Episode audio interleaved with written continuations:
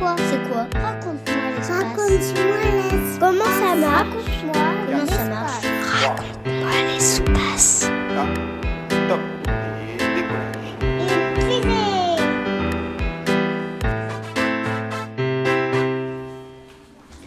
Alors, je m'appelle Mohamed Amin, j'ai 8 ans et demi et je voudrais savoir s'il y a déjà eu un astéroïde dans, dans l'espace.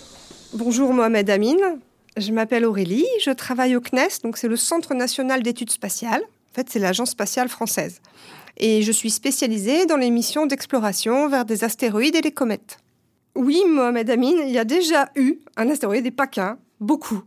Euh, et ils sont là depuis longtemps, depuis la formation du système solaire. Parce que qu'est-ce que c'est un astéroïde? C'est un gros morceau de roche, un gros caillou qui reste de la formation des planètes et qui euh, orbite, tourne autour du Soleil depuis très longtemps. Pour l'instant, on en compte environ 800 000. C'est à peu près autant que d'habitants à Marseille. Ils sont surtout concentrés entre les planètes Mars et Jupiter. Ils peuvent faire quelques centimètres euh, et aller jusqu'à plusieurs centaines de kilomètres. Le plus gros, qui s'appelle Cérès, fait 950 km de diamètre. C'est presque la taille de la France.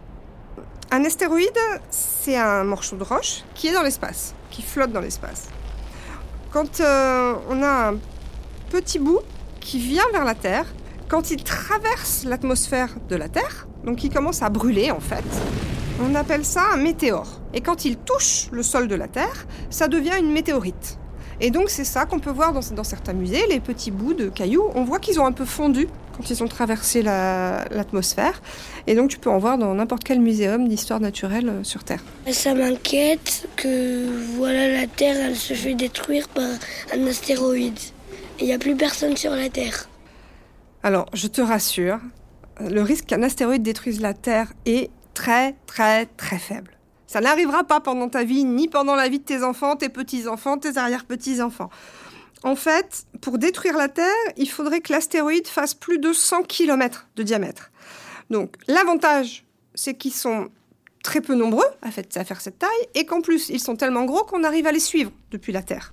Euh, pour, euh, pour exemple, celui qui a détruit les dinosaures, il y a très longtemps, qui s'est écrasé au Mexique, faisait plus de 10 km de diamètre. Et pour cette taille, on estime que ça arrive sur Terre que tous les 100 millions d'années. Par contre, c'est vrai que tous les jours, on a des météorites, donc des petits bouts de ces cailloux qui traversent l'atmosphère de la Terre et qui viennent sur Terre, qui s'écrasent sur Terre.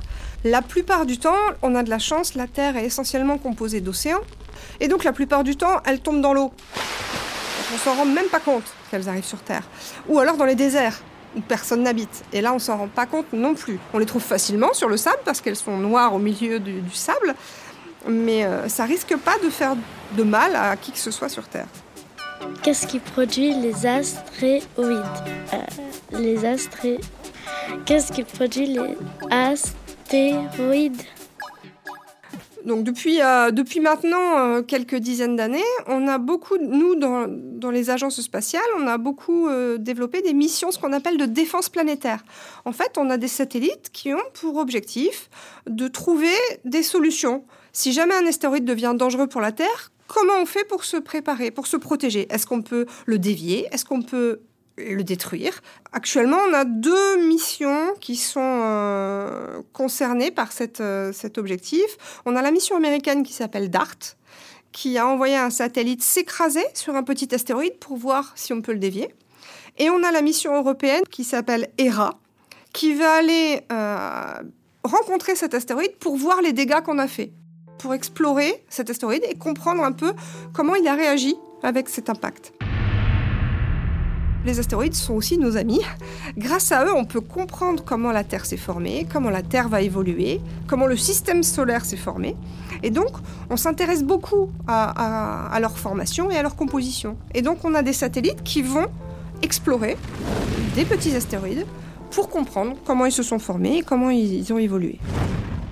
Donc en général, on envoie, on envoie une, ce qu'on appelle une sonde. Donc c'est un satellite qui lui va rester dans l'espace. Et à bord de, ce satellite, de cette sonde, on met un petit robot qui soit va juste se poser sur le sol pour observer, soit euh, prélever des échantillons. Donc avec une petite perceuse, va, va récolter euh, des morceaux de rocher, les ramener sur Terre soi-même, pour certaines missions, un rover. Ce qu'on appelle un rover, c'est un petit robot qui sait se déplacer avec des roues euh, à la surface de l'astéroïde.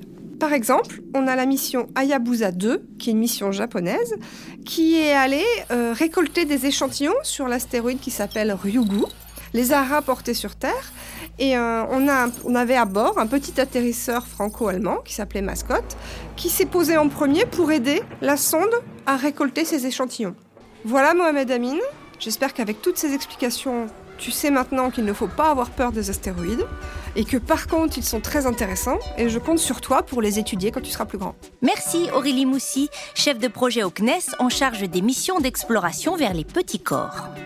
Merci. C'était Raconte-moi l'espace, une série de podcasts produite par le CNES qui répond aux questions scientifiques et spatiales des enfants, petits et grands.